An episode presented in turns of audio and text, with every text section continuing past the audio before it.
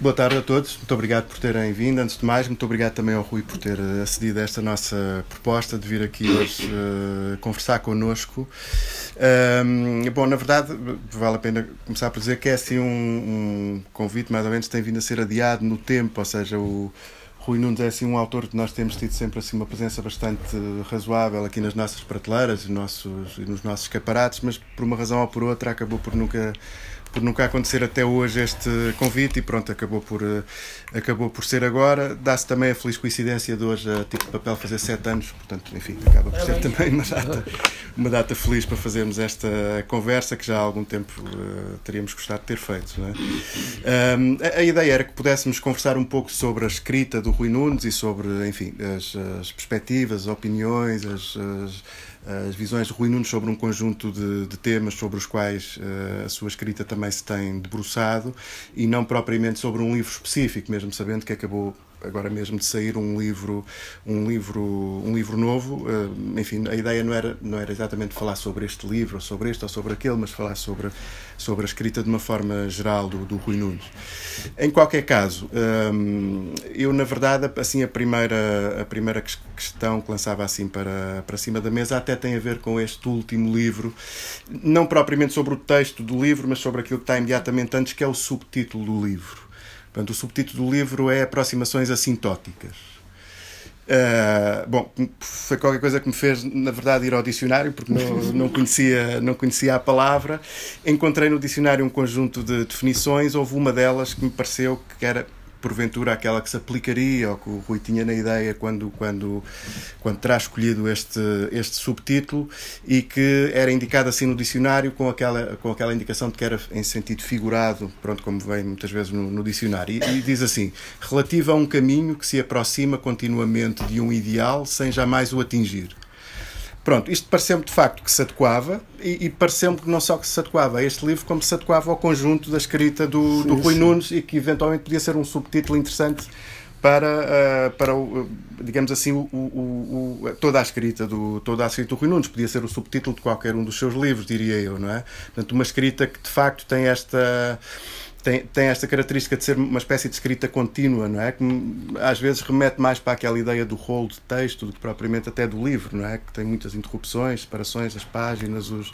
e o rolo não, não é? O rolo tem aquela coisa da escrita que continua sempre sem parar, que se dirige para qualquer sítio sem, sem na verdade o atingir, por isso é que continua a escrever, suponho eu, não é? Ou seja, no fundo com a ideia de que, que há um caminho que se percorre, mas também com a convicção que se calhar nunca se chegará propriamente a esse, a esse objetivo, não é? Diria eu. O, o Rui, por exemplo, utiliza muitas vezes a figura do Ulisses também como aquela sim, figura sim, que nunca sim. chega onde se espera que chegue, não é? Pronto, no fundo era esta questão, se, se, se, esta definição se adequa e se, por outro lado, se, se concorda que podia ser um subtítulo assim para o geral da sua escrita. A definição adequa-se. Ela parte de uma Quer dizer, é, uma é um conceito matemático. Basicamente, pelo menos para mim, é um conceito matemático de uma grande riqueza, porque, no fundo, utiliza-se para a aproximação, para caracterizar a aproximação de uma curva no eixo dos y, uma curva que vai tendencialmente aproximando-se do eixo sem nunca tocar o eixo. No fundo, é aquilo que, que disse, não é? Dito de outra maneira. É, e a ideia dessa aproximação assintótica é uma ideia, para mim, bastante rica, não só em termos matemáticos, e em termos matemáticos é extremamente rica, Uh, e mesmo em termos filosóficos, o Descartes utilizou, aliás, ele é o pai, um dos pais da geometria analítica plana, onde esta ideia se desenvolve, está muito desenvolvida, e da espacialização e da, das coordenadas do espaço, etc. E a ideia de que qualquer universo se aproxima tendencialmente de um eixo, sendo esse eixo, ou esse eixo pode ser uma ideia, pode ser um projeto, pode ser qualquer coisa, facilita. Qual é o projeto básico que está subjacente à minha escrita? É contraditório, é a destruição da própria escrita tem como, para mim, como uma espécie, não gosto de utilizar esta terminologia, mas ela serve como uma espécie de tese que a escrita só, só dá ou só diz aquilo que nós queremos que diga quando ela é destruída ou é martirizada ou é transtornada. Porque se não for, a tendência da escrita é para seguir a norma. E a tendência da palavra, se ela também não for martirizada, é para seguir a norma. E daí uh, os discursos ininterruptos que se fazem e os livros ininterruptos que se escrevem que obedecem tanto os discursos, tanto a palavra oral como a palavra escrita, a uma espécie de inércia do movimento. Uma vez posto em movimento, a palavra oral vai por aí fora. Há pessoas que falam ininterruptamente. E há pessoas que escrevem ininterruptamente. O escrever ininterruptamente, agora que estamos a falar da escrita e deixamos a palavra, a oralidade de parte, as pessoas que escrevem ininterruptamente, escrever ininterruptamente não é escrever sempre. É escrever num processo de ligação ininterrupta de uma palavra à outra. E isso é ceder, na maior parte dos casos, às, às exceções uh, esplendorosas, como por exemplo o Proust, mas são raríssimas, é ceder à lógica da própria palavra.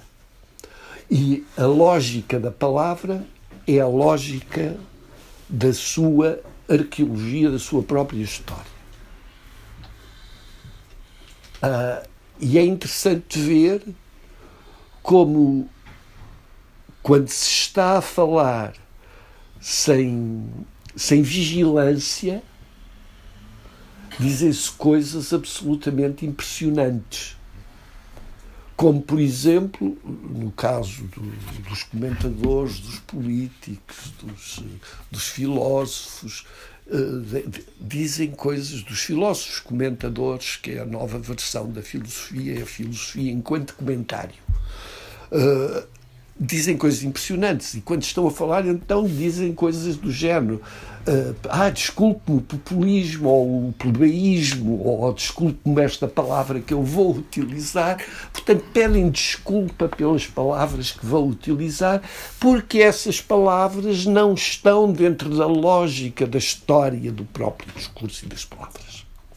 E, portanto, surgem como uma espécie de malignidades que é, e é preciso ter cautela com as malignidades que podem surgir sem nós nos apercebermos delas.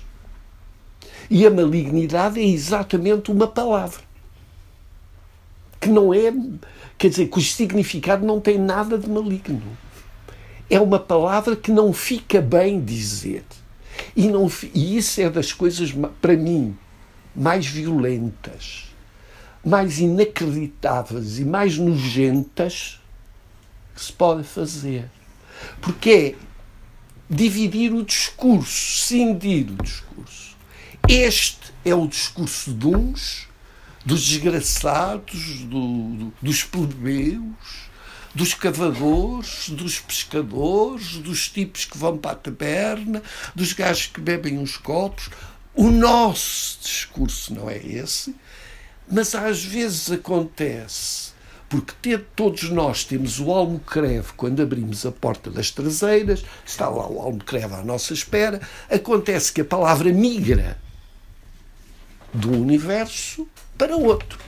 E migra sem eles se aperceberem de que migrou. E aí dizem: desculpem. E pedem desculpa pela palavra que acabaram de dizer ou pela palavra que vão dizer. Como quem diz: esta não é uma palavra que pertença ao meu universo discursivo. Eu vou utilizá-la, mas não é. é. É preciso ter cautela e não, não me confundir com o utilizador destas palavras tão ordinárias, não é? Tão, tão, tão pouco próprias de uma pessoa decente. Ora, voltemos às aproximações assintóticas. Aquilo que eu pretendo, sem conseguir, é evidente, é escrever um texto onde esse discurso esteja continuamente a ser martirizado. Onde seja partido sistematicamente. E só isto é, quer dizer, esta, isto não tem universalidade nenhuma. Eu estou a falar do meu processo de escrita, não, não significa nada senão isso. Se eu interromper uma frase onde no local onde a gramática não permite interromper,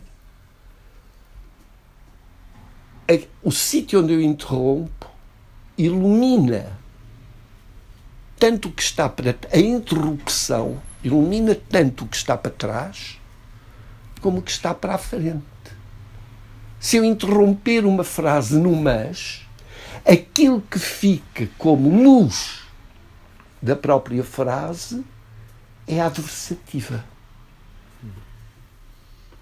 Aquilo que eu vou introduzir, aquela cunha, aquele prego que eu vou introduzir na frase, é como se dissesse é uma adversativa. É à luz desta adversativa que esta frase deve ser dita. E nesse caso, para mim também, para, a minha escrita, é isso que é importante. É realmente destruir o poder normalizador da palavra. E daí a tendência, se é que há uma tendência na minha escrita, é progressivamente para a destruição do poder normalizador da palavra. Não sei se. Sim, sim, sim, não, absolutamente. Pegando nesta questão da do, numa espécie de contencioso que o Rui refere sempre em relação à palavra, um certo temor em relação ao poder das, eh, das palavras. E, hum, eu talvez acrescentasse um outro elemento que era a questão do modo como as palavras se relacionam com as imagens. Estava a pensar, por um lado, numa, numa coisa que ouvi há tempos na televisão e que foi assim uma coisa que me ficou na cabeça, que foi um destes escritores aí mais conhecidos, mais traduzidos, mais entrevistados na televisão, enfim, tudo isso, a dizer uma coisa que era qualquer coisa deste género, que era quando estava a escrever, aquilo que ele queria era que as pessoas depois, quando fossem ler o livro, não vissem as palavras, vissem só imagens, vissem como se as coisas estivessem a acontecer à frente dos olhos delas sem verem as palavras. No fundo, ser assim uma espécie de, de, escrita transformada em, em imagem. E e, e, e, juntava a esta, a esta coisa que me lembrei desse tal escritor a uma frase que aparece no último, também no último livro do Rui Nunes, que diz assim: A morte sempre foi a transformação numa imagem e estava e estava a pensar quer dizer que, há, que, entre estas duas eh, entre estas duas perspectivas há, há assim uma espécie de abismo não é ou seja no fundo apesar do contencioso apesar do temor apesar do quer dizer a estratégia digamos assim do Rui Nunes é justamente o contrário é expor as palavras Exato. não, é escondê-las não é? Exato não é Portanto, no fundo, a imagem, pelo contrário, seria aquilo Esconde. que permitiria sim, sim. esconder as imagens. Portanto, no fundo, iludir o poder da, da palavra, no fundo. É? A imagem faz passar a normalidade do discurso. Uhum. Uh, e é isso que eu não pretendo. A palavra tem um poder imenso e não pode ser mistificado. Mesmo a utilização, mesmo quando num texto, quando um texto leva à criação de uma imagem, essa imagem não pode não deve ser desligada do próprio texto. Precisa, porque se for, porque ela própria sai do texto. quer dizer, sem o texto não haveria, e sai de um texto destruído. Destruído no sentido da normalidade da escrita. É isso que vai criar a imagem. E essa imagem é indissociável do ato de martirização da escrita. E, portanto, não podemos, ou dificilmente se pode, separar a imagem, esquecer a palavra. A imagem que eu pretendo que se crie, não pretendo nada, eu digo eu pretendo porque porque estou a fazer uma coisa que, que, até me repugna a mim próprio, que é analisar o meu próprio discurso. Mas a imagem que se cria naquilo que eu digo é exatamente para mostrar o discurso e não para o esconder. E, e não, quer dizer, obviamente não estou nada de acordo com isso quando se está a ler um livro que, que se esqueçam as palavras do, do livro. Quer dizer, se querem que diga, eu nem compreendo. Eu não compreendo isso. Não compreendo que se escreva um livro para fazer esquecer as palavras com que esse livro é escrito. Pelo contrário, para mim, um livro é a lembrança da palavra. Por exemplo, neste meu último livro, há um, chamemos-lhe um poema, um capítulo, uma coisa qualquer, é-me indiferente o nome que se lhe atribua, chamado Dos Livros à Raiz, em que eu falo de um livro que me é bastante, está bastante próximo, a Guerra e Paz, e digo Andrei Bolkonski fazia passar o outono e a primavera pela mesma árvore. E isto é uma imagem. Porque quem lê o livro sabe exatamente onde é e como está. Se por acaso notou esse aspecto que é importantíssimo para mim, ele passa para ir ver uma propriedade qualquer e vê, se não me engano, é um carvalho ou um castanheiro, não tenho a certeza neste momento porque infelizmente para mim não posso ler A Guerra e Paz tantas vezes quanto eu gostaria, e já li dezenas, se não centenas de vezes, passa por ali e vê na primavera e volta e vê no outono. E depois há toda uma série de construção a partir dessa visualização da árvore em dois momentos. É um momento fulcral e para mim é um momento fulcral. Porquê? Porque atira para um tema profundamente. Eu vou utilizar uma palavra que não gosto em definitivo, mas também para, para se perceber, que é a literatura. É um te, que é o tema, o confronto entre o tema do eterno retorno e o tema da mudança que é um, que é um confronto clássico, está na literatura clássica, está na Ilíada, uh, num, num, num, pequeno texto, que eu também cito, a propósito das, uh, das árvores, das folhas das árvores que caem. Umas o vento enterra as pares, outras o bosque germinante cria, a geração dos homens se sucedem, umas nascendo vão, as outras morrem. São os dois temas. É o confronto dois temas clássicos. E é exatamente isso que está na Guerra e Paz. Eu não quero que se crie a imagem de um carvalho ou de um castanheiro em flor, o castanheiro na primavera e com as folhas cor de fogo no outono. Não me interessa nada disso. Interessa-me que a palavra remeta para a palavra. E todo esse capítulo que estávamos a falar sim, sim. há bocado é exatamente isso. É remeter a palavra para a palavra. Isto é, é criar uma teia de palavras, de situações, de pensamentos, de ideias, do que quer que seja, essa sublime teia que é a literatura, entre aspas. Ou sem aspas, entre aspas é horrível. A literatura é isso. é esse entrelaçamento contínuo de palavras com palavras. E é, e é isso que eu pretendo, sem nunca verdadeiramente conseguir. E é isso que eu faço neste livro. Vou tecendo palavras com palavras a partir dos livros que me impressionaram ao longo da minha vida. Outros impressionaram-me muito e não estão lá. Mas estes impressionaram-me de uma maneira especial. E por isso estão lá. Quanto às palavras produzirem imagens, com certeza que produzem. Não é isso. Até porque o meu acesso à imagem é uma coisa bastante problemática. Uh, Embora eu goste imenso da imagem e tenha escrito sobre as fotografias do Paulo Musolino, que de certo modo até funcionam como os meus olhos.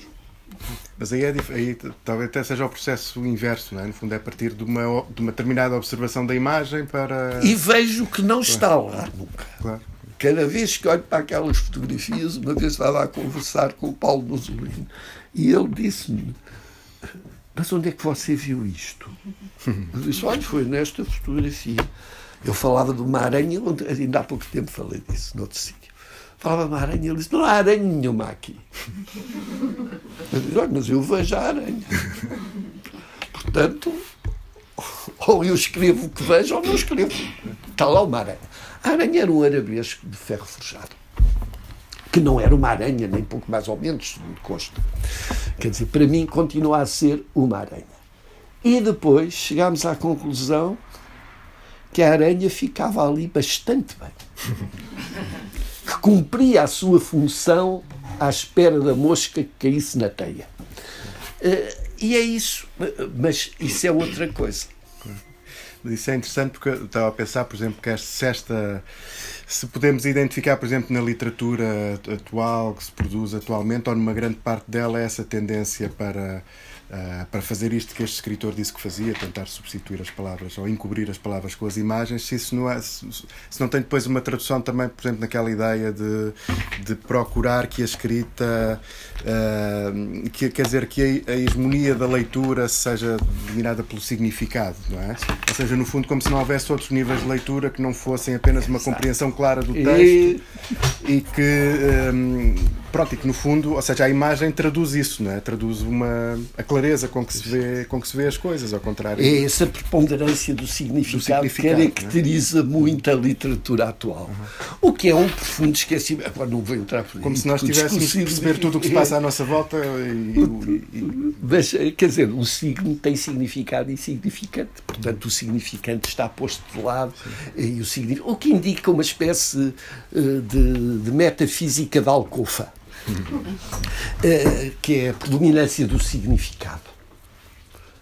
O que é que queres dizer com isso? Não sou eu que quero dizer com isso. Realmente isso está lá nas palavras. Aquilo que eu fiz foi como quem abre uma noz e mostra o miolo. Não quis dizer nada. Muda, mudando um bocadinho a agulha, digamos assim, um, um dos outros contenciosos de que o, que o Rui refere muitas vezes é, é, é o contencioso com a, com a, ideia de pátria, não é? Ah, sim. Pronto. Uh, e a minha questão era um pouco esta: era se, uh, se a recusa da ideia de pátria, na, na sua escrita e no seu, no seu pensamento, se ainda assim se ainda assim precisa de uma espécie de, de referência a, um determinado, a uma determinada forma que nos remeta para algum tipo de território.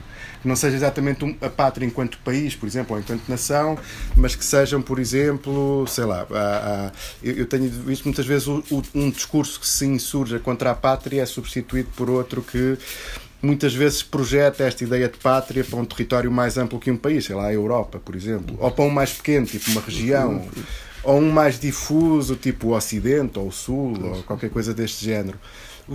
Como é que Rui vê esta questão? Ou seja, há sempre esta necessidade sempre de remeter para uma espécie de, de, de território, de um território qualquer que nos, nos deu uma origem, um destino, etc. Isto tem que ser sempre assim ou não? Ou a recusa não, de pátria implica não, a recusa não. total? A minha recusa de pátria é total. Uhum. Uh, não significa que eu não gosto de determinados sítios. Com certeza que gosto Mas esses sítios estão espalhados por milhares de pátrias. Milhares, é óbvio, por algumas, para não são milhares, por algumas pátrias. E não tem nada a ver com o conceito de pátria. O conceito de pátria, para mim, e isto é utópico, e ao longo dos séculos, esta ideia de que a pátria maléfica está presente uh, subterraneamente e às vezes fanericamente na própria filosofia, está lá presente. Uh, porque esse medo da pátria, esse medo da. Porque a pátria é um fator, para mim, é um fator de, de violência é sempre a minha pátria contra a pátria do outro, a minha pátria é melhor do que a pátria do outro, uh, há uma hierarquia das pátrias, enfim, quer dizer, há todas essas coisas que geram, que são geradores de violência. São elementos geradores de violência. E ligado às pátrias, há outros elementos geradores também de violência. Como, por exemplo, a língua, como, por exemplo, o hino, como por exemplo, estou a dizer coisas que me repugnam um bocadinho, como por exemplo eh, a bandeira, tudo isso são fatores de agregação e são fatores que de certo modo impedem de olhar lucidamente para a realidade. E vê-se o que é que ao longo dos séculos e no século passado viu-se o que é que conduziu a ideia de pátria, o que é que conduziu a ideia de hino, o que é que conduziu a ideia de bandeira. Isso está muito presente. E não está só presente nos alemães. Está presente no fascínio que tem sido absolutamente omitido que o fascismo exerceu sobre personalidades hoje tão estimadas e tão estimáveis como, por exemplo, Churchill. O Churchill tem textos e cartas onde faz o elogio do Mussolini e do Hitler. Esse esplendoroso democrata e defensor faz essa apologia. E não só ele, outros a fizeram na mesma altura. Ora, é contra essa, esses elementos, os fatores identitários que eu estou contra, contra, contra eles. Eu não, não suporto fatores identitários. Por uma razão muito simples porque eu próprio sou fascinado por alguns fatores identitários. Por, aqui há uns tempos eu estava a falar do hino alemão. E a pessoa com quem eu estava a falar disse-me assim: Epá, eu odeio esta coisa assim que as pessoas dizem. Isso é um hino nazi. E eu só perguntei: Tu sabes quem o compôs? Eu sabia. Foi o Haydn. O hino alemão é do Haydn. E inicialmente foi um hino para conglomerar os trabalhadores. Foi sendo modificado não na essência, mas na letra e, e em determinado. Mas é um hino alemão. Ouvir aquele hino é perigoso porque cria uma sensação de força ou gera a ideia de força e de poder. E é preciso estar atento a ele. É preciso, como por exemplo a Marselhesa, etc. Uh, e daí a minha pátria. Eu não tenho pátria. Aliás, nem tenho sítio verdadeiramente, nem tenho casa. Eu só há uns 5 ou 6 anos é que tinha uma casa minha que me caiu do céu. Não que eu a tivesse arranjado. Eu sempre andei por outras casas, pelas casas dos outros. E sempre me dei muito bem andar pelas casas dos outros. E mesmo as pátrias, há países que eu conheço que me seduzem, não é países, regiões que me seduzem mais do que esta ideia de Portugal. Não. Quer dizer, em Portugal gosto da beira. Acho Gosto, lá, gosto de ir lá, vou lá. Mas aquilo não é a pátria.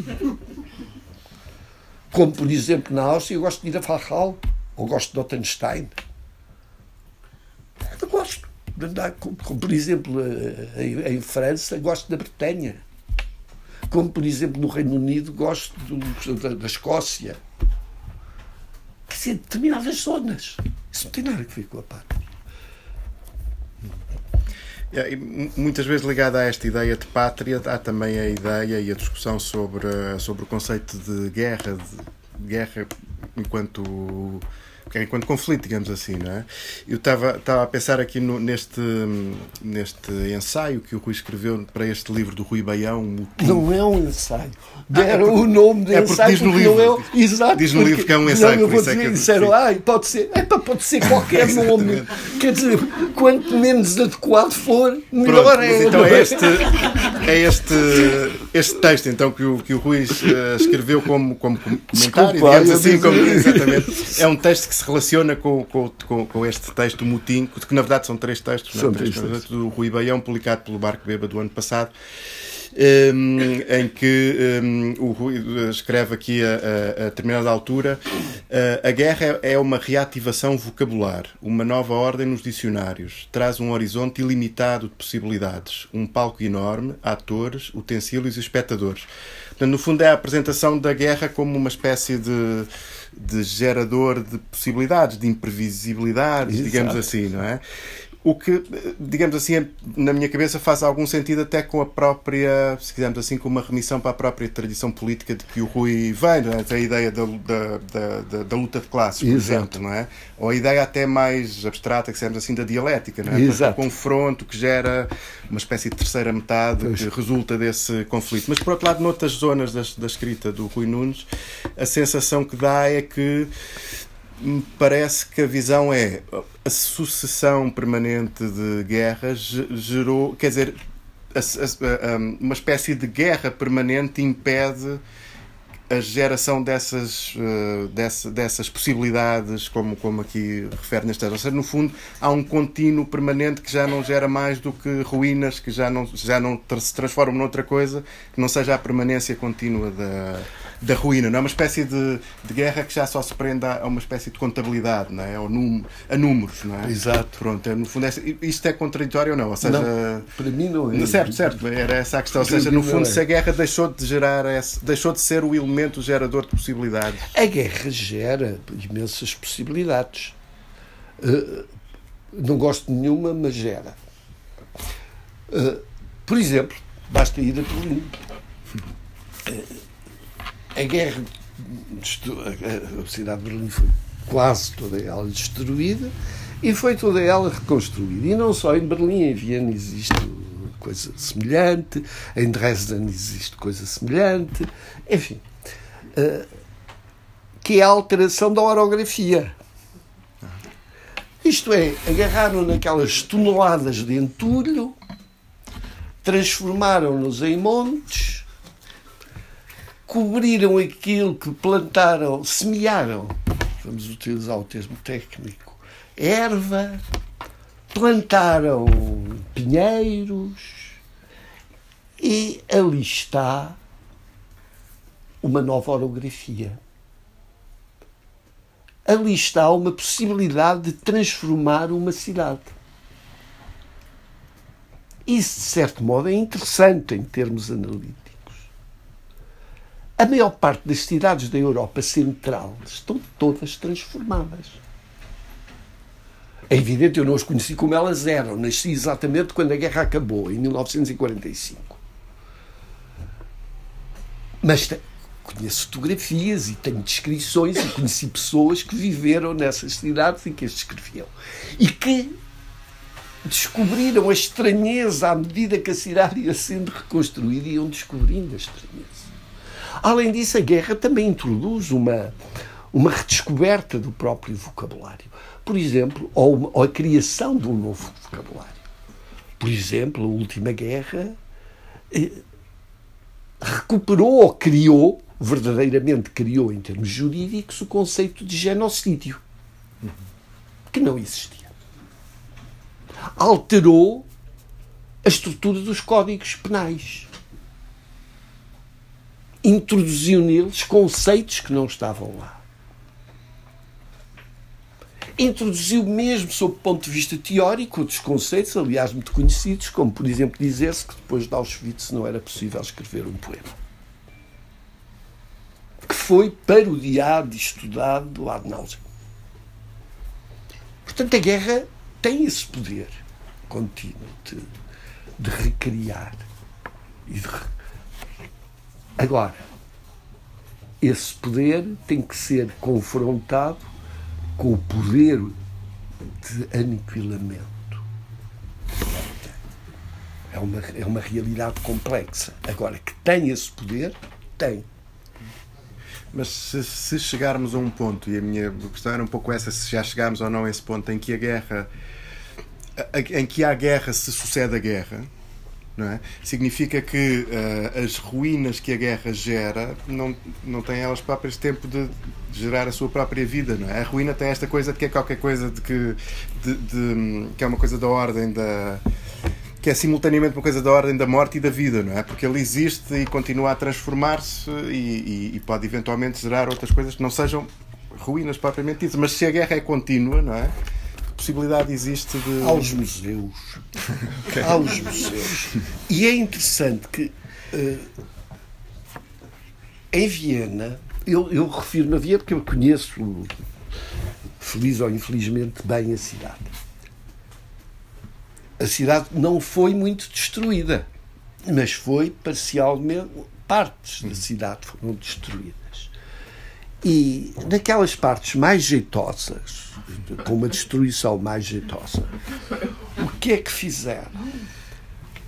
Mantiveram os dois prédios que não foram destruídos e aquela ruína resultante da destruição ergueram um vidro com 20 metros de altura para as pessoas verem a ruína. Portanto, houve a preservação da ruína. A ideia de que era necessário manter aquilo. Eu não vou desenvolver se é necessário ou não, é outra questão, mas a ruína também foi preservada. Nem todas foram, nem tudo foi destruído.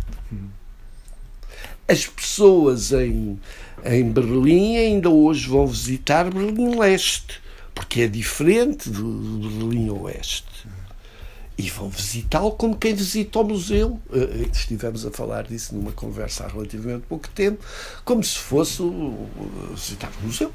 Olha a arquitetura uh, soviética e tal, aquelas coisas. Portanto, há sempre qualquer coisa que remanesce e que uhum. fica, eu não direi para memória futura, mas para usufruto uhum. futuro e gozo estético futuro.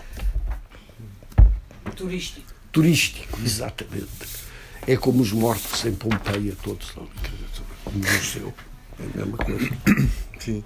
Bom, então só para terminar aqui meia dúzia de apontamentos que tinha feito, era uma última questão, depois se calhar haveríamos quem tivesse Seria interesse, exatamente, comentários. Achassem que eu disse uma série de disparates e disse com certeza, e isso é que é realmente interessante. Mas era só uma última então, questão que me interessava e que, remete, que me remete para, um outro, para uma outra conversa que eu assisti do Rui, nesse caso é uma coisa que estava, que, estava, que, que na verdade aconteceu online e que eu depois acabei por ver uh, mais tarde, em que o Rui falava de uma questão que era, no fundo, era uma conversa sobre, sobre cidades, sobre a relação entre a arte e a cidade, a literatura e a cidade, hum, e em que o Rui introduzia esta questão que era, ao contrário de uma espécie de oposição entre a margem e o centro, que assim lhe interessava, e aqui voltava um pouco outra vez à, à, sua escrita e ao que lhe interessa na sua escrita, lhe interessava a ideia de contágio e não tanto a questão de fazer opor uma margem a um centro ou de, de digamos assim, de, de, ficar enquistado numa espécie de margem de onde onde apesar de tudo não, não, não, não tem hipótese de, não, Isso é um tem elemento, de sair, digamos assim. É um elemento bastante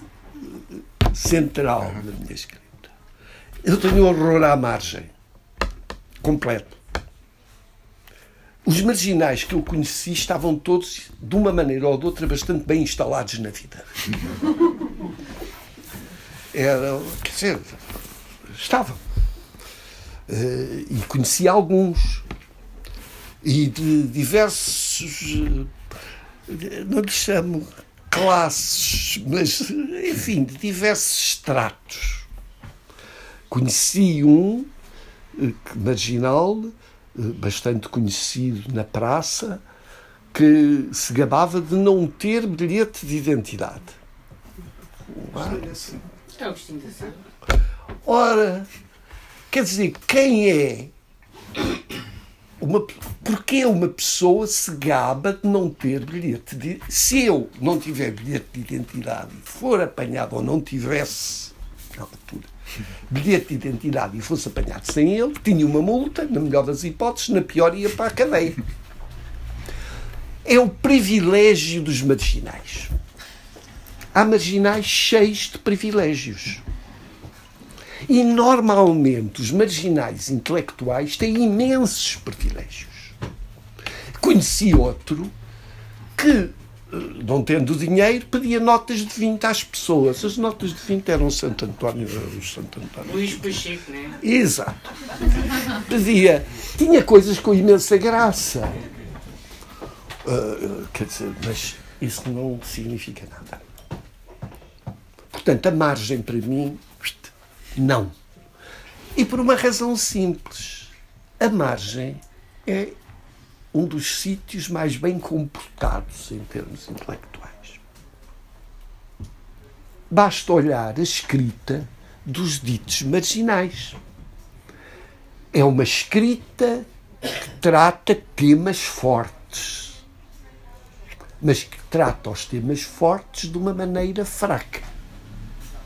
Isto é, mais uma vez, atento ao significado e muito pouco ao significante. E é interessante ver como a atenção ao significado é olhada com complacência. Ah, epá, é um marginal. É, diz essas coisas. E pronto, e passa. Eu lembro-me que o Mário Soares, uma vez o, o, o Pacheco entrou numa daquelas coisas onde estava o Mário Soares e a polícia quis tirar o Pacheco dali. E o Mário Soares, lá do alto de um patamar qualquer, uh, disse assim: Deixem entrar o homem, ele é um poeta. Pronto. Não era assim um poeta, um poeta não seria, talvez, era um escritor, quer dizer, mas deixei entrar o homem, porque não? Quer dizer, fica tão bem. É tão decorativo. O problema da marginalidade é que é decorativa. E vê-se, por exemplo, os ataques ao Saramago por causa das vírgulas. Uma coisa aparentemente inócua, quer dizer, e da ausência de maiúsculos. O que este gajo está a fazer à língua? A esse elemento identitário. Este gajo é que é perigoso. Tanto que é perigoso que não permitiram que o livro dele fosse para o Prémio Europeu de não sei quê. O que só lhe fez bem. Uh, o perigo está na subversão do discurso. Porque é a subversão do elemento identitário. Se eu digo um palavrão, vejo um político dizer vai. É para coitado. E passa. Mas se eu escrevo um livro onde seja subvertida a normalidade do discurso, oi, isso é um perigo. Além disso, o tipo que está na margem é sempre muito visível. A margem é o sítio de maior visibilidade. Não havia quem não conhecesse o Pacheco, não havia quem não conhecesse o Agostinho da Silva, e só para citar dois bastante conhecidos. Todos eles eram muito conhecidos. Isto é, no fundo, eram bons alvos se alguém quisesse dar um tiro. Porque eram ali, estavam ali, pujantes, a mostrarem-se, serem vistos. Agora, eu oponho ao conceito de margem outro conceito, é o conceito de contaminação. A contaminação é que não é visível. Só é visível o efeito da contaminação. O ato da contaminação não é visível. Mas depois lá aparece aquele gajo. É pá, aquele gajo está a dizer aquilo, eu não esperava isso dele. A contaminação já soprou. A contaminação é que subtrai à própria vigilância. A margem mostra-se. A margem é jeitosa. Muito bem, abrimos então a, nossa conversa. Temos algum tempo ainda para conversar. Eu, quer dizer, posso intervir? É sempre um prazer ouvir o Rui. Uh, mas a, a, respeito aqui da margem desta, desta última temática que levantou, eh, também acho que, não sei, acho que também não é só isso. É que eu acho que a margem uh, também alimenta os discursos de concórdia e heterogeneidade do discurso dominante. E, e, portanto, não há só uma visibilidade, concordo consigo nesse aspecto de haver. da margem não ser exatamente o escondido e o, a secundarização, não é? Porque ela está visível, mas também ela está visível porque há uma espécie de disputa da memória, disputa narrativa que parte do dominante. Que, ou seja, é como se. Uh, a margem desse uma, um certo jeito ao, ao dominante para, para, no fundo, para usá-la como discurso de heterogeneidade, de multiplicidade, de, de interseccionalidade, sei lá, todos esses, esses pois, que estão agora em Mas é, foi isso que eu disse. E políticas. Quando o Mário Soares chama o, o Pacheco e diz deixa entrar o poeta, o que ele está a fazer é isso. Quer dizer, no fundo, é o, o grande alibi para o sistema se declarar um sistema aberto a todas as, as possibilidades. A alimentação mútua que falar. Faz favor. Eu conheço razoavelmente a obra do Rui Nunes, enfim, e aprecio um bocado muito, como ele sabe, e gostava de perguntar uma coisa completamente à margem que é, que é uma coisa que diz mais das minhas obsessões, sem dúvida, do que o Rui Nunes. Do que o Rui Nunes. Uh, o real, vários tipos de realidade sempre alimentaram, direta ou indiretamente, a literatura. Uh, eu gostava de ouvir sobre uh, a destruição atual de Lisboa, uh, cidade que eu não consigo deixar de gostar, ao contrário também do Rui, mas que, e sem ser do ponto de vista da, da literatura pornográfica que atualmente se escreve, que se acha traduzirá alguma alteração da escrita atualmente. Eu acho que, quer dizer, eu não eu não gosto de Lisboa, pronto, não há muito a dizer, não gosto da cidade. Aliás, não gosto de, de, de, das cidades em geral. Eh, eu não sei qual é a causa e qual é o efeito. Que eu sei é que existe um universo que produz isso esta absoluta, para mim, desumanização da cidade, desanimação no sentido etimológico da cidade, a ausência de alma na cidade, de ânimo também. E essa, isso está perfeitamente de acordo com o discurso dominante. Isso é uma das expressões materiais do discurso dominante. Como a literatura, ou muita da literatura que aí se faz, é a expressão do discurso dominante.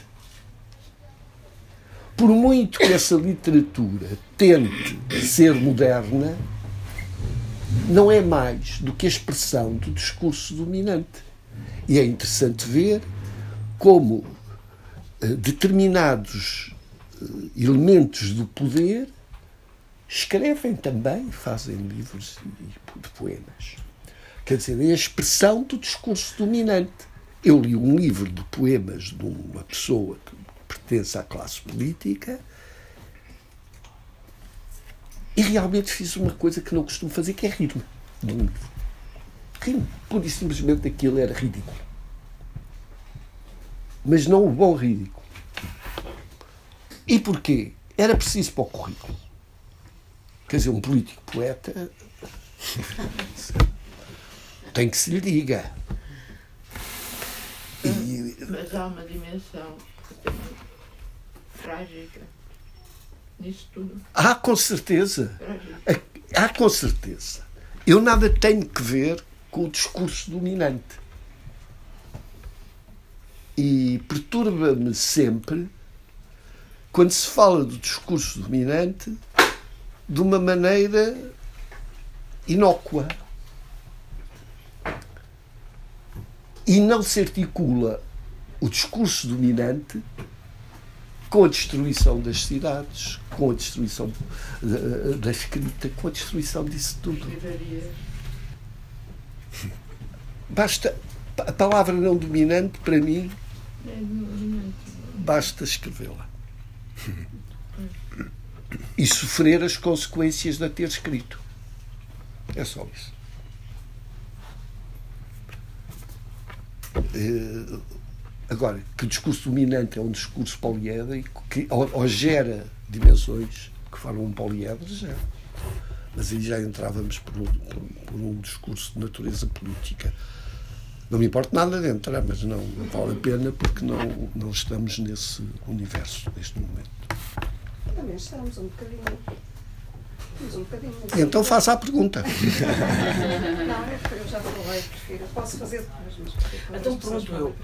já sei que não tenho noção, não, não gosto de Lisboa, Não, não sei onde é que vive, mas eu pergunto-lhe o que é que acha do Portugal atual? Se, se acompanha as notícias? acompanho, pois. Acompanho. Eh, Quer dizer, sacrifico as duas pessoas com quem vivo a lerem-me o jornal à noite. Portanto, acompanho. Ouço o Senhor Presidente da República. Somos obrigados, não é? Portanto, não, não, para mim é um prazer. É um prazer. Eu ouvi o senhor Presidente da República dizer uma coisa, toda a gente foi, não sei o quê, os ramos das árvores, aquelas coisas todas, eh, aquelas insinuações em que o senhor Presidente da República é perito.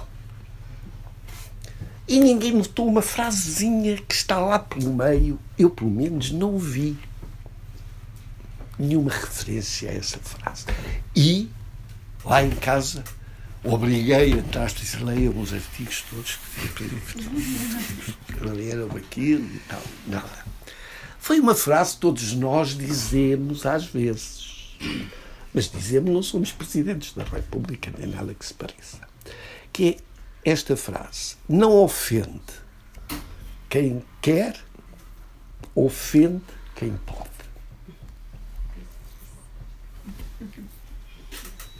E eu disse, então vamos lá ver se algum comentador descodifica o que está tão à vista nesta frase. Só falar do Costa. Não, não. Não? Foi o Presidente da República que disse. Não, o, o Presidente a falar do Costa. Não, quer dizer, não, o Presidente a falar das pessoas que supostamente Tinham feito tinham aquelas cartazes, sim, cartazes. Ah, os cartazes. Pois. E então, o que é que isto indica? Dois campos. Os dos que podem ofender e daqueles que não podem ofender. O senhor Presidente da República admite poder ser ofendido por aqueles a quem ele conhece, reconhece o poder de o ofender. Mas existe outros, a maralha toda, a quem ele não admite, não aceita que o ofendam. Portanto, o que estamos ali é perante uma coisa que se chama a legitimação da ofensa. E ninguém disse nada. Nem os comentadores da televisão, que eu também faço o esforço de os ouvir, alguns.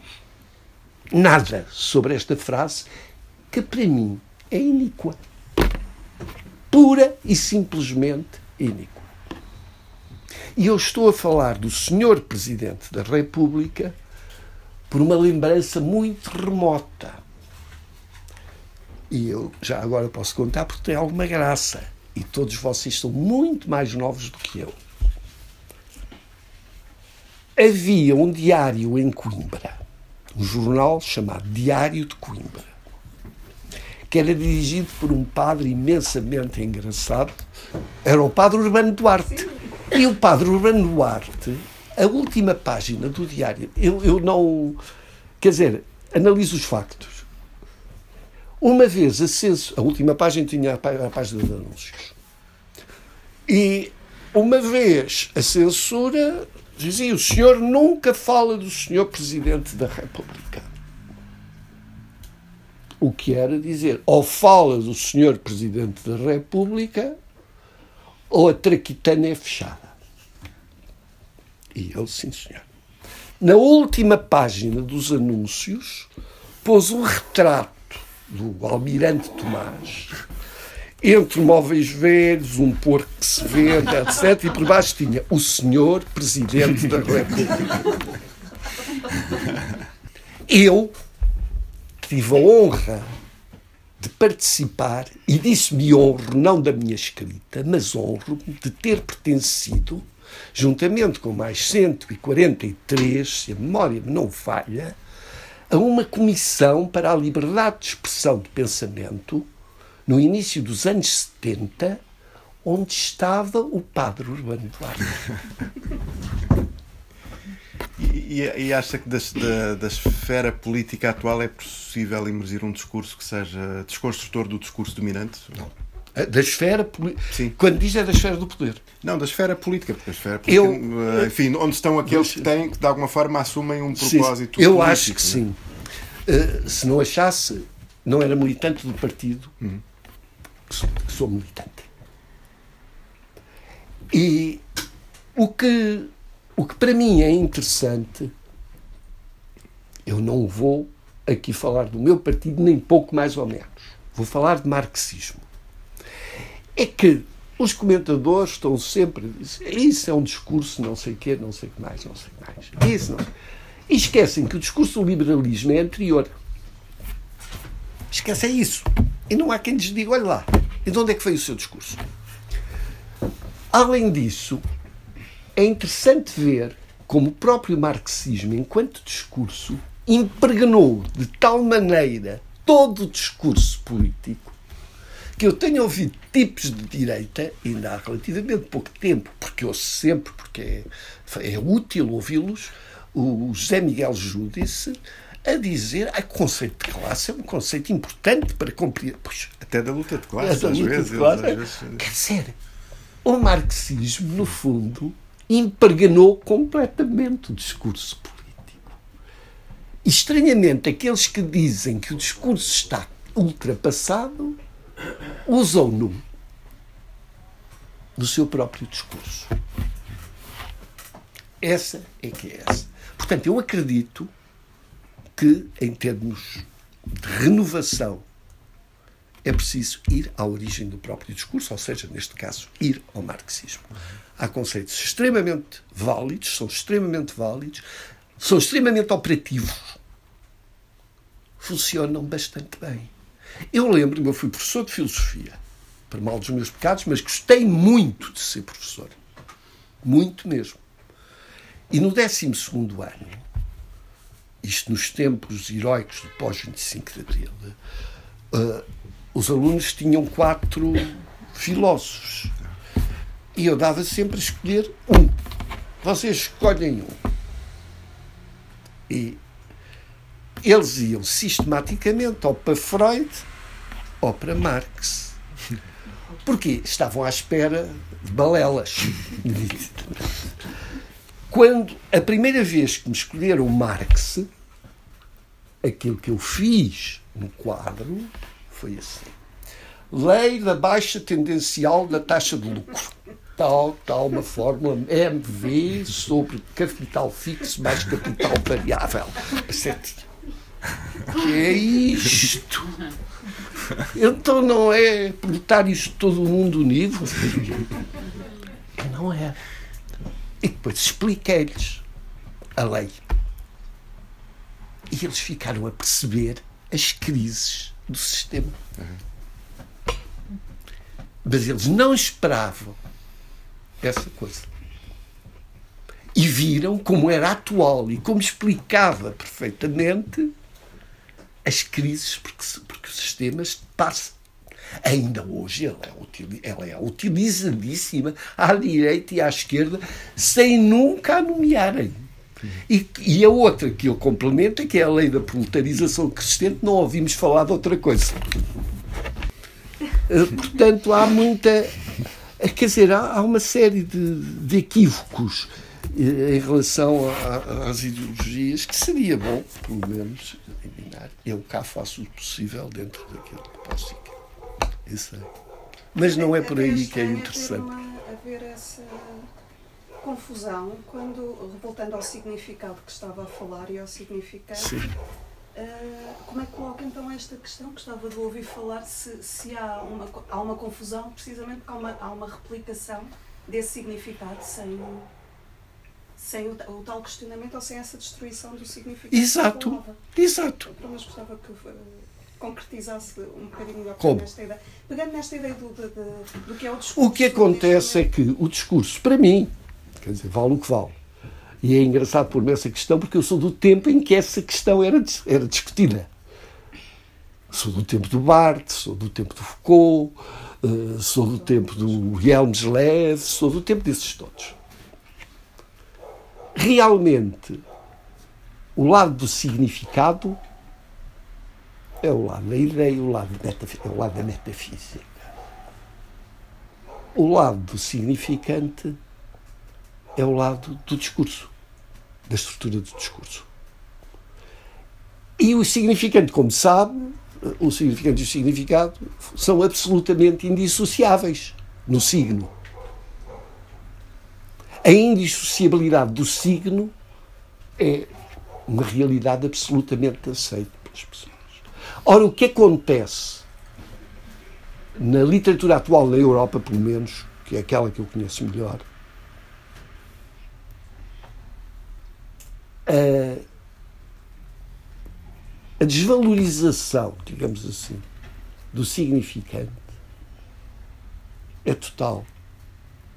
Tudo está voltado para a ideia. Para a ideia no sentido linguístico do termo, ou seja, para o significado. E nunca para o significante.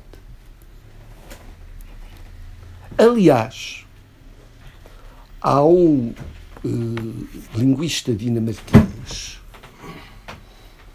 Don Holt ou Don Dornhol, aquilo é um nome quase impronunciável, pelo menos para mim, que introduziu nos princípios do século XX um conceito extremamente interessante entre o significante e o significado, que é o conceito de neutro. Esse conceito de neutro foi muito bem estudado pelo Roland Barthes num curso no Collège de France. E é um conceito de uma riqueza extrema. Porque introduz uma dimensão irónica no discurso, que é a neutralidade do discurso e a fissura entre o significante e o significado, colmatada pela ideia de neutro. É muito interessante. Está publicado esse curso foi publicado há uns três meses em França. Tive o prazer de o ler. Portanto, a linguística talvez tenha muito, ou devia ter, muito a dizer aos escritores em voga. Mas preferem os comentadores filósofos aos filósofos também preferem os comentadores de linguística aos linguistas. Portanto, não se vai à origem, não se vai-se à aparência. Mas, mas uh, o neutro é estudado e apresentado por vários filósofos, vários. Não como elemento do signo. O Blanchot, por exemplo. Mas o Blanchot é muito posterior ao Val. O Val é do princípio do século XX, o Blanchot é de meados do século XX. Neste livro, Rui, às tantas vai fazendo aquele seu caminho em que elenca um conjunto de textos que são importantes para o Rui, quando aparece o Guerra e Paz e depois vai ao Ulisses. Exato. Depois vem pelo Bernardinho, o, o, o, Fernando Pessoa, o menino de sua mãe, e depois. Uh, mas vai, o Rui vai dando uma. Vai, vai colocando a figura do heterónimo numa posição estranha. O, o heterónimo já surge assim como uma degradação do indivíduo e às tantas as palavras são substituídas pelos números. O, o Rui parece que coloca os números no centro do discurso e as palavras já ficam na periferia do entendimento contemporâneo. E depois o Rui usa aquela imagem do silo como uma espécie de afastamento dos corpos que estão ali dentro dos silos e que e o Rui vai chegar ao Himmler, à figura do Himmler, Exato. portanto, aquele rapaz loiro. E aquilo que eu queria perguntar é: o Rui acha que este, este caminho, eu não entendi exatamente o que é que o Rui estava a fazer com este caminho ao introduzir aqui os heterónimos e depois ir explicando os números. O Rui está a, está a explicar que, num certo sentido, o, o fascismo atual é um fascismo em que as coisas se tornam invisíveis porque nós não temos as linguagens que nos tornam perceptíveis as categorias humanas, porque a palavra sai de campo e os números estão no centro, e os mortos são postos nessa periferia, nesses tais silos, enquanto que o nazismo, ah, de um certo modo, matava ali no, no- dentro da própria, do próprio espaço do próprio espaço da pátria. Interessante a pergunta. O nazismo matava, mas não tornava visível. Pelo contrário, apagava. A cremação é um apagamento. A destruição dos campos de concentração, quando os nazis se aperceberam da chegada do exército soviético à Polónia, é uma tentativa brutal de apagamento. O nazismo sempre apagou. Apagou no discurso, apagou nas ações. O próprio Hitler nunca mencionava o que se devia fazer. Havia quase uma, um axioma absolutamente claro e inquestionável que era agir na direção daquilo que o Führer pretende. E ele nunca dizia o que pretendia. Mas ele dizia nos seus discursos o pior que se possa imaginar, quem os leu sabe, dos judeus. Assimilava os judeus a, uma, a ratos, a coisas assim, a, a, a bacilos que contaminavam. Utilizava o conceito de contaminação de um modo absolutamente perverso. E esse discurso dizia que eles deviam ser exterminados como os ratos, mas não dizia que eles deviam ser exterminados. Unicamente os comparava a ratos. Ora, o que o nazismo fez foi apagar e foi substituir e foi substituir por número, por números e por expressões de natureza, eu nem lhe quero chamar metafórica, porque, embora, quer dizer, tenha algum respeito pela- pelas figuras de estilo, Eh, eh, operações especiais. Eram operações especiais. E, e nunca era, nada era dito. Tudo era omitido. O que não era de todo omitido eram os números. O número estava sempre presente. E o número é uma brutalidade. Transformar um homem num número é uma brutalidade completa. O número, neste caso, a utilização do número, foi das coisas, em termos teóricos, mais violentas que o nazismo produziu. Não era em vão que marcavam as pessoas com o número.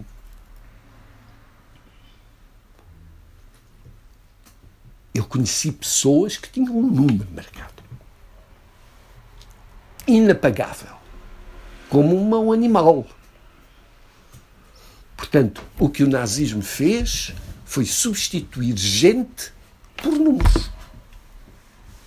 E o que hoje se faz é substituir gente por números. Mas depois não deixa de ser interessante que há todo um processo de musealização, to- há todo um processo de musealização e disputa de memória em torno destas questões que estão aqui a levantar. Sim, sim. levantado do livro e que que o Rui está aqui a levantar. Quer dizer, já não estamos a falar, partimos dos números para desumanizar, é isso? Usando as palavras?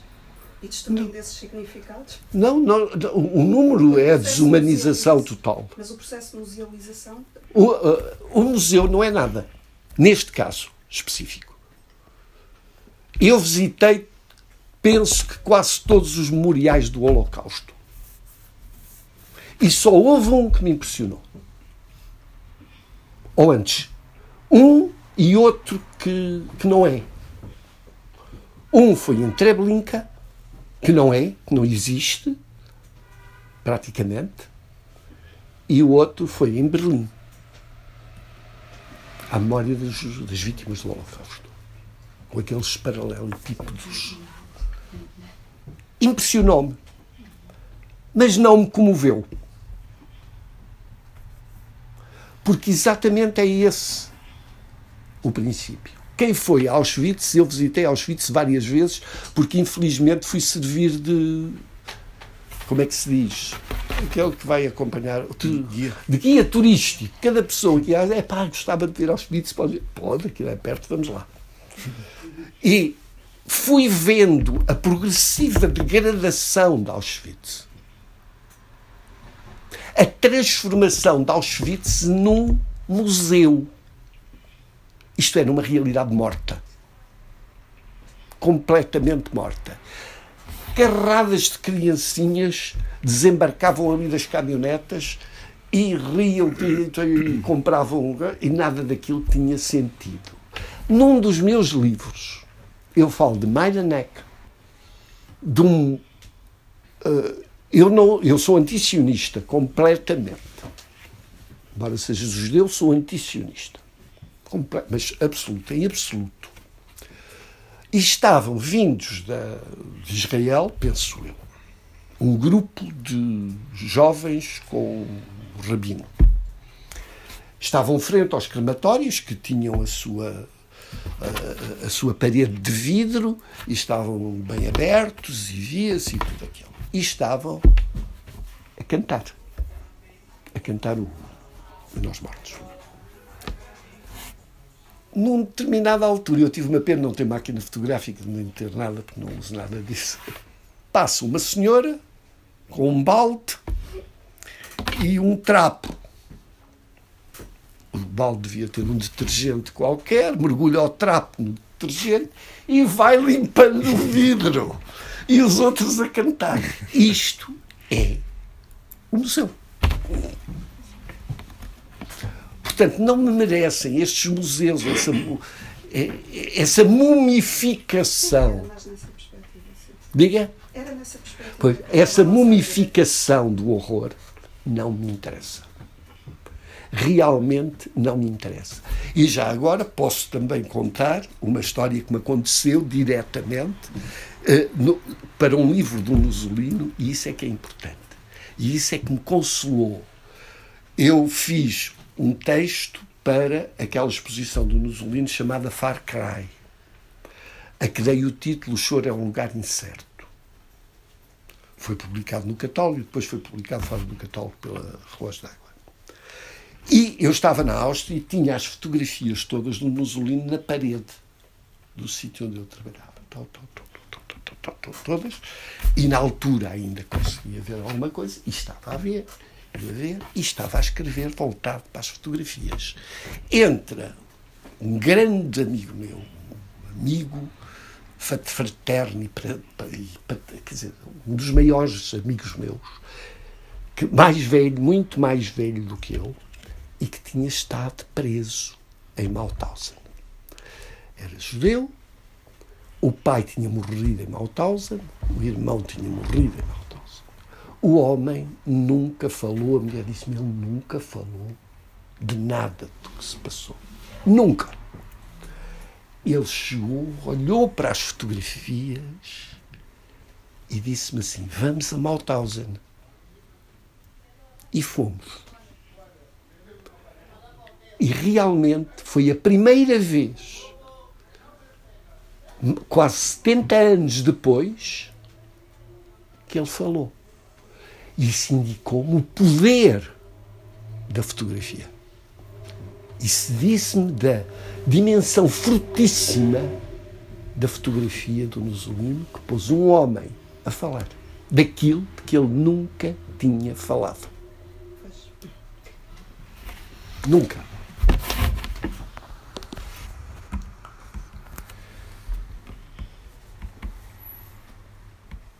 Não sei se mais alguém quer ainda intervir. Talvez. Uh, acerca da, da nova língua do, do Orwell, atualmente, o que é que acha? É, é concretização ou já estava concretizado? Ele, ele fala, o Orwell fala da, das, das ditaduras daquele tempo, né? Mas hoje, então, quando se ouve aquelas comissões no Parlamento, eles falam uma linguagem que é expressiva. Quer dizer, a linguagem de, que é do universo político, muito raramente, aquilo é aquilo que se chama linguagem de pau. Quer dizer, não é nada. Tudo desaparece debaixo daquela linguagem. É uma rasura. É uma linguagem que rasura a coisa. E é uma linguagem que serve imensos propósitos.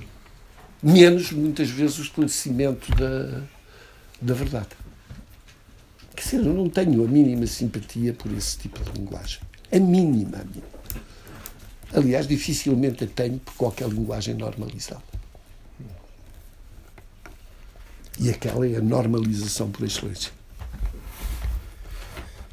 Bom, talvez uh, terminemos Pronto. então assim. Muito obrigado por ter. Uh, eu há bocado também me esqueci-me do início de agradecer ao Diogo que facilitou este contacto e que possibilitou também esta, esta conversa de facto excelente.